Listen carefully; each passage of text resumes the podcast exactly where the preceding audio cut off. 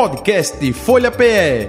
Análise das principais notícias do dia no Brasil e no mundo. Entrevistas e informação com a credibilidade da Folha de Pernambuco.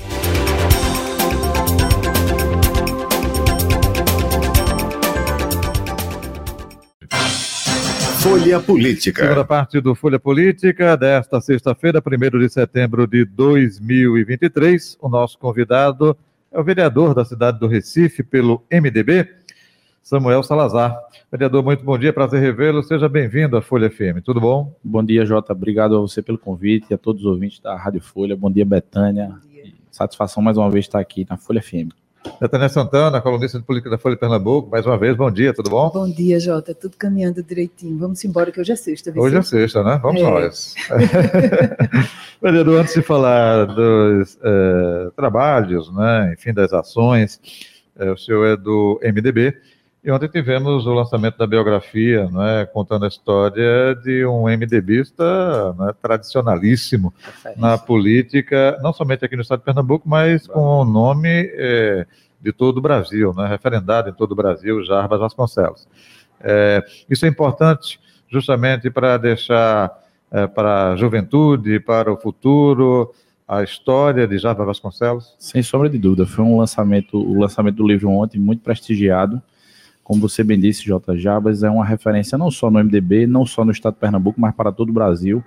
Jabas, que é o maior vitorioso de campanhas majoritárias aqui no nosso estado, duas vezes senador, duas vezes governador, duas vezes prefeito, e sem dúvida é uma referência para todos nós, da política em geral, e sobretudo para a gente que é do MDB. Uhum. É a biografia do jornalista Enio Beni, né, Betânia? Isso, são quatro volumes, né? E aí ontem foram lançados dois, dois e os dois primeiros, com um prefácio de Antônio Lavareda e outro do Joaquim Falcão, e virão outros dois que ainda não têm data definida, mas chegarão em breve, não é isso? Exatamente. Foi muito prestigiado. Foi, foi... Eu passei lá depois, mas você foi. já tinha saído. Foi, eu cheguei lá, fiquei lá um tempinho, dei uma circulada grande, dei um abraço no Java, criei uma relação de amizade com Javas através do meu querido amigo saudoso Cadoca, também MDBista. Sim, isso, verdade, isso. verdade. É, vereador, Muitas broncas, não? Problemas, dificuldades na, no trabalho aí da vereança? Correria. Eu vinha, estava dizendo aqui antes de entrar no ar, estava conversando com o Betânia, dizendo, já tive hoje reunião na Secretaria de Controle Urbano, levando as demandas que surgem para a gente. Né? Eu digo sempre, o mandato da gente é extremamente disponível, Jota. É, dia de quinta, por exemplo, é o dia que eu atendo no meu escritório para atender a população, me sento na cadeira às vezes sem hora para sair. Saí ontem, um pouco corrido até, porque tinha o lançamento do livro do senador Jarbas. É, mas assim, é, a gente está disponível, então já fui hoje para a reunião em controle urbano, de controle urbano já fui para a Câmara, já para atender a população lá, vim correndo para aqui para a Folha. É, é, o dia a dia da gente, prazeroso em poder ajudar a população e representar o povo recifense. E qual, e qual, qual foi a demanda de hoje? Estava fazendo o que na prefeitura? Hoje foram três demandas. Na verdade, uma comerciante brasileira teimosa que me procurou para resolver uma situação da questão do cadastro dela.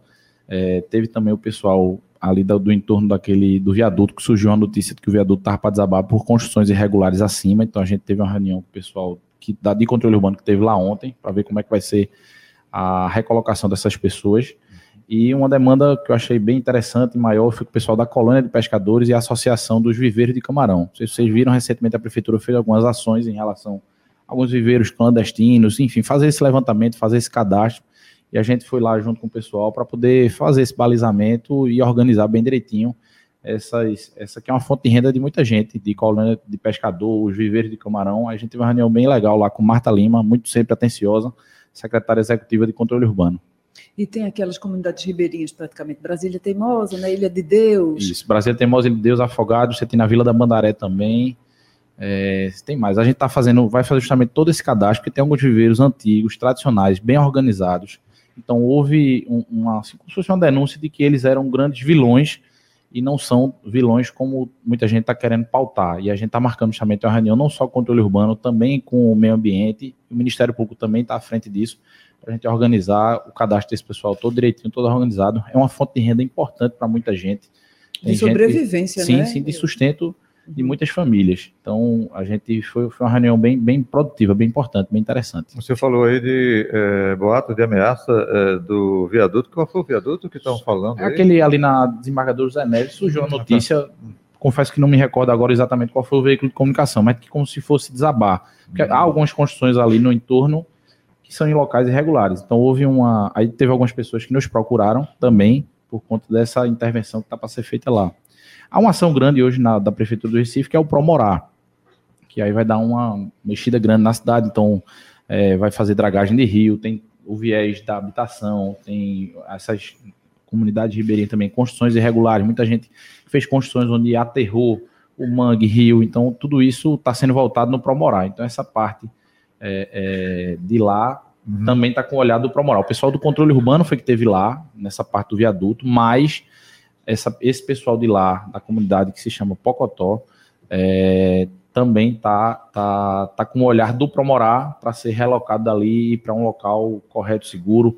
Já está se vendo a questão de um, de um habitacional para ser feito para colocar esse pessoal. O senhor também está com um trabalho voltado para a situação dos prédios tipo caixão, é isso? Fizemos uma audiência pública essa semana, essa semana, exatamente. Foi nós fomos procurados é, até por alguns, alguns, engenheiros e alguns, alguns moradores, inclusive, nos procuraram. Eu cito muito o exemplo ali do Eldorado. Aquele Eldorado sim, é o, é o ali no Arruda, que já faz um certo tempo, faz uns sete anos já, que ele foi desocupado. Dois blocos apresentaram rachaduras e desocuparam todos. É um terreno de um hectare, um pouquinho mais de um hectare. E aí ali no entorno hoje fica completamente abandonado. Você deixa de ter vida naquele local. E a gente precisa de espaço, até para iniciativa privada mesmo que queira comprar para fazer prédios enfim, ali era um prédio privado, uhum. então você fica assim, nem se resolve do ponto de vista de engenharia, nem se resolve do ponto de vista jurídico. E aí foi bem importante, porque eu já fui procurado, inclusive, por um dos advogados de vários proprietários ali. Uhum. Coincidentemente, ele foi meu professor, ele viu a notícia, me procurou para a gente tentar arrumar uma solução. Fica a Caixa Econômica gastando com mantendo vigilante lá, não deixa ninguém entrar. Às vezes tem gente que invade, correndo o risco de desabar, e você fica com áreas ociosas dessa na cidade. Então a gente está startando isso aí para dar um início a esse debate, ver se a gente consegue trazer soluções para vários desses prédios que estão abandonados, que a gente precisa dar uma solução. Para que não, que não se repitam as situações últimas que foram registradas, em, né? Em Paulista. Em Paulista. Que, na verdade, quando me procuraram, não tinha nem acontecido aquela situação hum. de Paulista. Foi uma infeliz coincidência aquele prédio ter desabado e eu já tinha, inclusive, levantado, apresentado o pedido na Câmara da gente fazer essa audiência pública. Eu até comentei com o nosso time do gabinete, eu disse, as pessoas vão achar que eu estou fazendo esse, esse, essa audiência pública por conta do desabamento que houve em Paulista. Na verdade, não foi. Infelizmente, aconteceu aquele desabamento, que é o papel... Quando a Defesa Civil interdita, naturalmente ela está ali para preservar vidas. A interdição, ela não é a solução definitiva, ela é emergencial. Ó, desocupa. Mas você precisa, naturalmente, depois dali, fazer os outros, as outras soluções, seja de engenharia, seja jurídica. A, a solução é demolir, reconstruir, enfim, precisa ver cada situação dessa para a gente trazer uma solução. Isso, porque com a, a, o déficit né, que a gente tem de habitação, a tendência é que as pessoas corram e ocupem o que está vazio. é, o que está vazio. Não quer nem é, saber, exato. Jota, se, se tem risco, se não tem. Aqui no centro um prédio aquele fica em frente ao AB, aquele prédio do INSS, está ali completamente invadido. Tive uma conversa essa semana, inclusive, pois com é. o presidente da OAB sobre isso, é, e ele dizendo assim que ou, há um, um, um uma situação jurídica ali da Defensoria Pública da União, o INSS, que é o proprietário do prédio, que não chega a um denominador comum, o prédio completamente invadido, vira uma favela vertical, sem manutenção, sem o devido cuidado. Então, isso é um problema sério que a gente precisa trazer solução. Então, por isso que a gente levantou esse debate. Isso, eu até fiz uma. Visitei outro dia aí o prédio da OAB, e que está assim, super bonito, é onde funcionava o JC, né? Isso. Antigamente.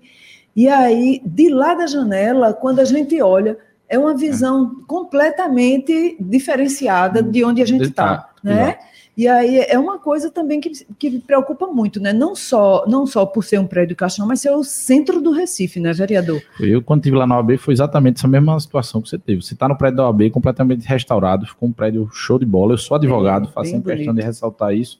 E aí você de frente ali tem aquele prédio do INSS. Aí o presidente comentou comigo, disse que há um problema jurídico ali, um embate entre o INSS e a Defensoria Pública da União. Aí, no... completamente, né? Pois é, destoa completamente do centro e a gente precisando de moradia, um espaço daquele, não, não, as pessoas não sentam à mesa às vezes para resolver. O que falta às vezes é esse diálogo. A gente convocou essa audiência pública, inclusive convocando a iniciativa privada, para dizer assim: ó, a iniciativa privada tem interesse nisso, até manifesta interesse. Eles, olha, a gente tem interesse, agora qual é o problema para a gente ali, por exemplo, no Eldorado? Se você me desse a possibilidade de construir prédios com andares mais altos ali, até interessaria. Então, assim, é o caso de mexer na lei, com, esse, com a situação, a gente tra traria uma solução, resolveria o problema dos, dos proprietários antigos, a solução seria demolir e fazer novos prédios. É isso que a gente precisa estudar cada caso. O senhor, o senhor é o líder do governo, na, apesar de ser MDB? É o sou líder MDB do... e sou líder do governo de João Campos com muita É. satisfação. Não esperava que o prefeito fosse me fazer esse convite, me fez, e a gente tem procurado desempenhar da melhor forma possível esse papel, que eu me sinto muito honrado do convite que o prefeito João Campos me fez. O senhor é o único MDBista lá? sou o na- único não é MDBista isso? na Câmara, é. E, e eu acho que na prefeitura também só tem Murilo Cavalcante do MDB, de secretário. De secretário, é, secretário Murilo, só, isso. né? Como, como é que está sendo essa relação do partido? Vai se tende a, a a participar, evidentemente, da reeleição, né? Defende a reeleição? Eu defendo a reeleição do prefeito João Campos. Já disse isso aqui, inclusive, no programa de J. Batista da última É, isso. vez que eu estive aqui, e faço questão de ressaltar. Defendo que o MDB fique na gestão do prefeito João Campos, que faça parte da Frente Popular. Essa tem sido minha defesa. Inclusive, tivemos uma reunião recente no partido que eu reforcei essa minha tese de defesa de continuar na Frente Popular junto com a gestão exitosa do prefeito João Campos. Há quem defenda uma outra linha ou mudanças no diretório. É isso, eu vi um zum, zum, zum um dia desses. Eu não participei da reunião onde houve essa colocação de que o- a- tem pessoas que defendem uma candidatura própria do partido. Eu não estava nessa reunião, mas teve sim essa conversa de pessoas do partido defendendo. Naturalmente, é, é, no, todo partido tem os seus debates internos Sim. de discussão, mas insisto e repito, continuarei sempre na defesa de manter o MDB, se a minha voz for ouvida internamente no partido, da gente poder manter sim a aliança com o prefeito, que eu defendo que é uma gestão exitosa. É, a é o que pensa a maioria também, né, vereador? Pelo que eu tenho ouvido também. nas ruas. Assim. Eu tive um amigo essa semana de Belo Horizonte que ele conversou comigo, disse que andou muito em Uber, em táxi aqui na cidade, e ele é da política lá em Minas, então, naturalmente, quando chega no. no- no- a primeira pergunta gente que faz sempre motorista, faz. como é que tá a gestão, não sei o quê, o prefeito, e aí ele disse que ouviu muito comentário positivo em relação ao prefeito, dizendo assim, rapaz, o menino é trabalhador. Esse foi o comentário, e aí eu, João na campanha, muita gente, assim, duvidava da capacidade é, de João, menino jovem realmente, João vai fazer 30 anos agora em novembro, então eu dizia, João é um cara extremamente trabalhador, desde o início da gestão mostrou, eu digo sempre, foi desde o início foi o ritmo acelerado da gestão, nunca parou, João é extremamente focado e obstinado em fazer uma boa gestão, eu não tenho dúvida que ele está no compasso certo. É o mais jovem prefeito das capital, capitais, é. né? É, mas o senhor acha o que é que precisa ser melhor, melhorado numa possibilidade de próxima gestão? Por exemplo, me preocupa muito o centro do Recife. Eu vi que outro dia o senhor visitou ali a área do onde Ontem. está sendo construído. Foi ontem? Ontem. construído o hotel, né? E eu pensava até que tinha sido no começo da semana, onde está construído o hotel, mas a gente vê que aquela área que pega de São José pro que vai parar no bairro do Recife é uma área que vai, se investe e daqui a pouco se recua e volta tudo para estaca zero e o bairro não cresce e a cidade fica feia, fica fica abandonada mesmo. As pessoas não têm o pertencimento. E né? o centro Não é o coração, assim, todo mundo, por mais longe que você more do centro, todo mundo vem ao centro, não é a dúvida. referência. O grande problema do centro, eu digo sempre, é que a solução para o centro Recife ele não se dá, infelizmente, a curto prazo, mas sempre a médio e um pouco longo prazo. Por exemplo, está saindo agora, começou há pouco tempo, a reforma do mercado de São José. Desde o início da gestão que a gente vinha tentando fazer essa reforma, que é a grande questão. Você tem ali gente que tem quatro, cinco, seis boxes, um tem um. É, eu fiz parte, inclusive, dessa discussão.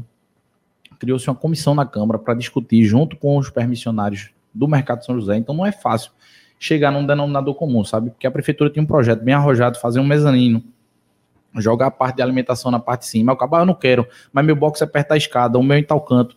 Então, e eu estou citando aqui para falar desse assunto do Mercado de São José, porque o Mercado de São José é um cartão postal da Sim. cidade, é um coração ali do centro mesmo. E ali aquela área já foi bem mexida. Já também, mexeu né? A no entorno ali na gestão anterior, exatamente. Então, já- então é o que eu digo, é, são, são pequenos passos que você tem que dar e o resultado naturalmente só vem a médio e a longo prazo. Aí você vai ter agora esse Hotel Marina, junto com o Centro de Convenções atrás. Então há uma tendência de dar uma mexida no centro. Você tem agora o- alguns apartamentos que estão sendo feitos ali perto do, do- ali na Alfredo Lisboa, que Sim, é o perto da Receita, o Moinho, o né? Moinho Ali exatamente, do o Moinho. moinho, exatamente. Então você já tem um bom, um, algum resta- dois restaurantes que inauguraram ali. Então, aos poucos está se trazendo atividades para o centro, está se trazendo, está se trazendo vida para o centro. É, e eu não tenho dúvida que o centro do Recife terá sim uma nova cara daqui a um médio ou um longo prazo. Mas esse investimento ele tem que ser constante. O prefeito está 100% atento ao centro do Recife para tentar realmente dar uma, um up, como assim a gente pode dizer, no centro do Recife. Isso. E para trazer gente para morar, né? Porque eu acho que ainda tem condições Sim. que não seja morar na rua, Jota. Isso. Porque o número aumentou bastante de gente E aí o morando que na eu rua. defendo, inclusive, é que você não pode ter um corte só de ah, fazer moradia popular no centro, não. Trazer as pessoas não só de moradia popular, mas. Sim, dá uma é, mesclada, uma isso, misturada isso, isso, mesmo, né? Da vida centro. de qualquer Exatamente, forma. Até porque você tem serviço no centro. Na hora que você traz serviço, as pessoas querem morar perto da onde tem situações. Então, aqui no centro você já tem edifícios construídos com saneamento, com toda a estrutura, você tem transporte, você tem faculdades. Então, na hora que você começa a trazer serviços, você começa a fomentar também a questão de moradia. Então, não tenha dúvida que esse, esse, esse, o centro do Recife terá sim uma nova cara daqui a um médio prazo aí, se Deus quiser. O que é médio prazo, hein? Eu acredito que três anos. Eu, a- eu conto como médio prazo três a cinco anos. Longo prazo, cinco para dez. Uhum. Mas médio prazo eu conto três anos. Curto prazo, seis meses, um ano, né? Ou, ou seja, mais uma gestão João Campos, né? Se Deus quiser.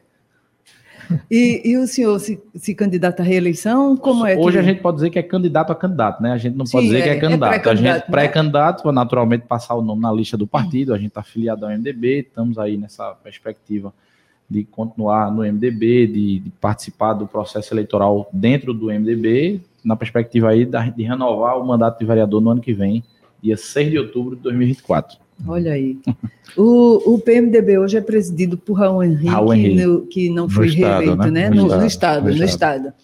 É, e, e eu ouvi também alguma coisa como o prefeito de Vitória, assim, querendo um- querendo esse cargo, querendo presidir a legenda. Não sei se o senhor chegou a ficar a par desse assunto. Paulo Roberto, né? É, Paulo Paulo Roberto. Eu achei estranho porque Raul foi reeleito há pouco, Isso né? E março. parece que são dois anos de Dois mandato. anos. Não, eu não entendi direito. O senhor sabe qual é o sentimento hoje dentro da, da legenda? Pois é, foi uma eleição. Raul foi uma candidatura única, é diretório hoje, são dois Isso. anos de mandato, salvo engano, é até março de 2025. 25. Acho que é março, é, março abril. É maio, sei lá. É, É, por aí. Primeiro semestre de 2025 Isso. é o, o- o mandato do presidente Raul, e inclusive candidatura única, o prefeito Paulo Roberto participou.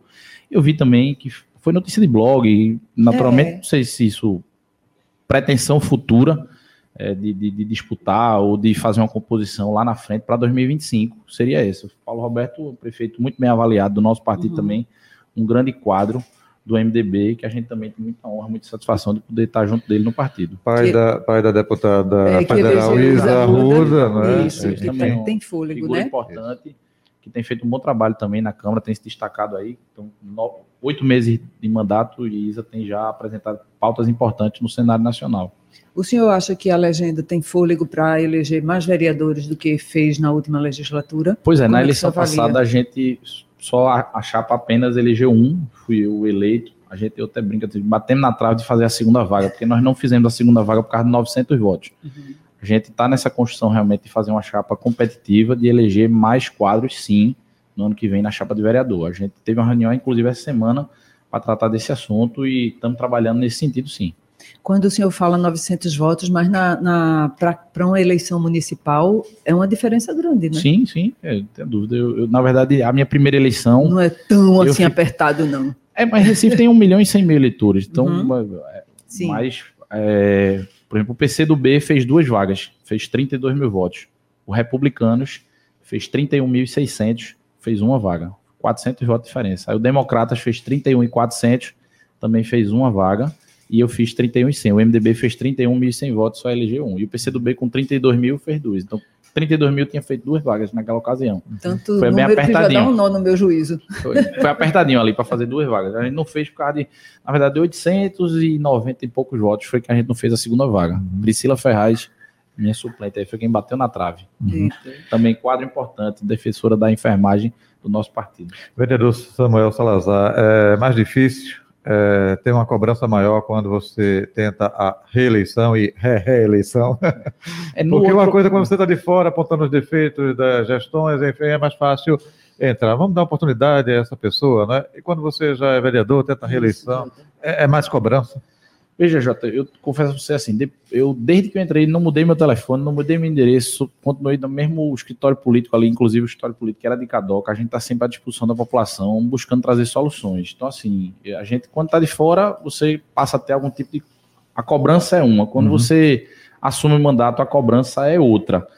Mas se você, no meu caso, é, a gente que está sempre trabalhando, está sempre levando resultado, correndo atrás, a gente tem tido um reconhecimento importante. Tanto que na minha eleição sem mandato eu tive 4.252.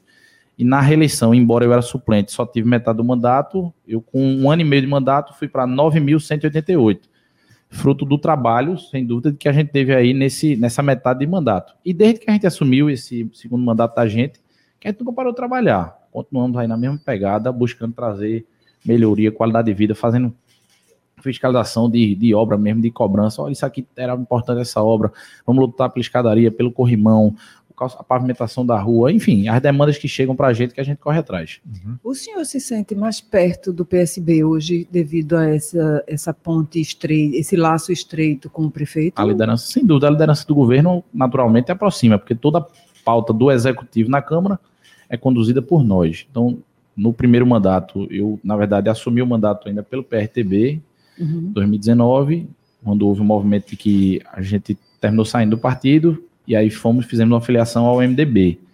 A gestão era do então prefeito Geraldo Júlio. A gente tinha uma boa relação é, com a gestão, e quando a gente renovou o mandato, que João chamou para ser líder do governo, como eu disse aqui há pouco, não imaginava que ele fosse realmente nos convidar, fiquei muito honrado, e a gente está exercendo esse papel até agora já nesse terceiro ano de gestão dele naturalmente que a liderança aproxima, assim, da, da, da, gestão do PSB e do próprio prefeito.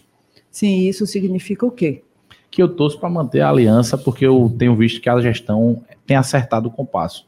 O prefeito tem feito é, é, ações importantes, desde o início da gestão, quando ele focou em Recife virar Capag, era capacidade de endividamento C, virou Capag C, foi para B, e com isso focou no empréstimo do BID justamente para fazer obra. Não se faz obra sem dinheiro. Então o prefeito disse: para eu resolver isso aqui, eu vou precisar de dinheiro. Então é alagamento que precisa fazer obra. Você tem uma dragagem do rio que precisa de dinheiro para fazer essa dragagem. Então foi atrás dos investimentos. O que eu digo, a máquina pública é burocrática, mas o prefeito tem focado em acertar na gestão, tem feito as reuniões de monitoramento, sempre na cobrança da gestão para acertar o compasso.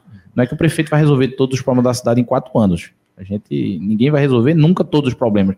Problemas a gente tem todos os dias na nossa vida, mas naturalmente que a gente precisa correr atrás de resolvê-los e o prefeito é muito focado em resolver, sem dúvida, os maiores problemas da cidade. Vereador, como uh, agregar apoio maior para a reeleição de João Campos uh, no ano que vem? Hein?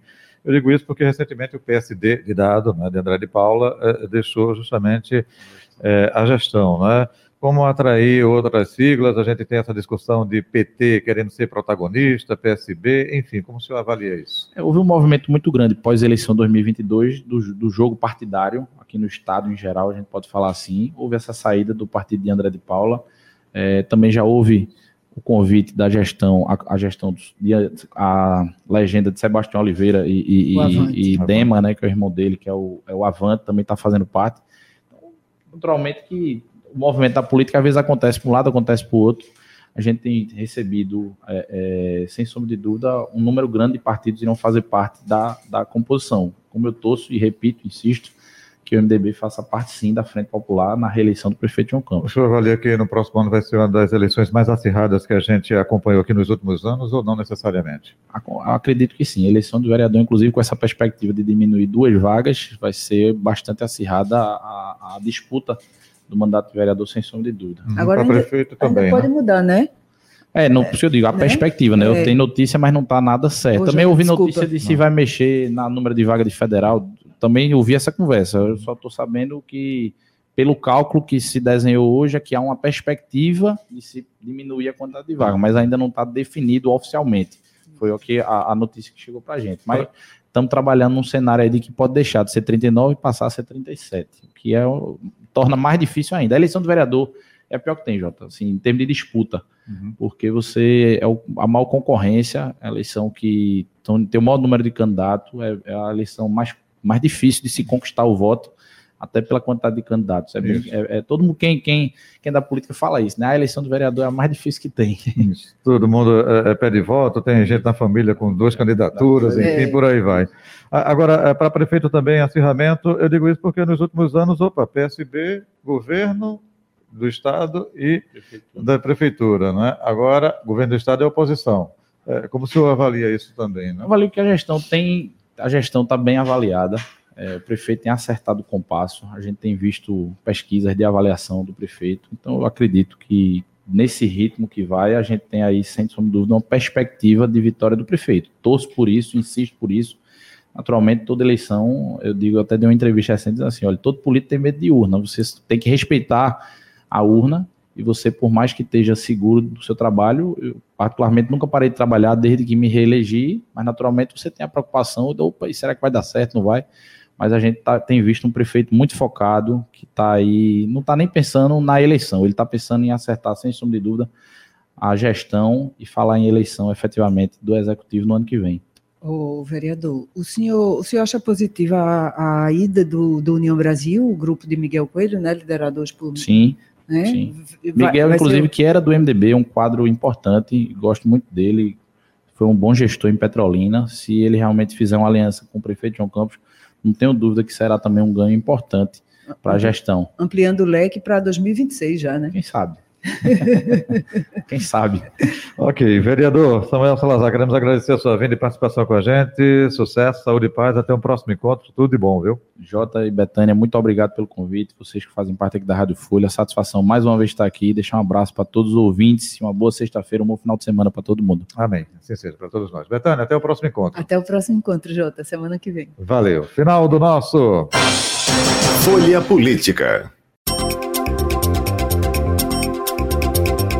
Podcast Folha PE. Análise das principais notícias do dia no Brasil e no mundo. Entrevistas e informação com a credibilidade da Folha de Pernambuco.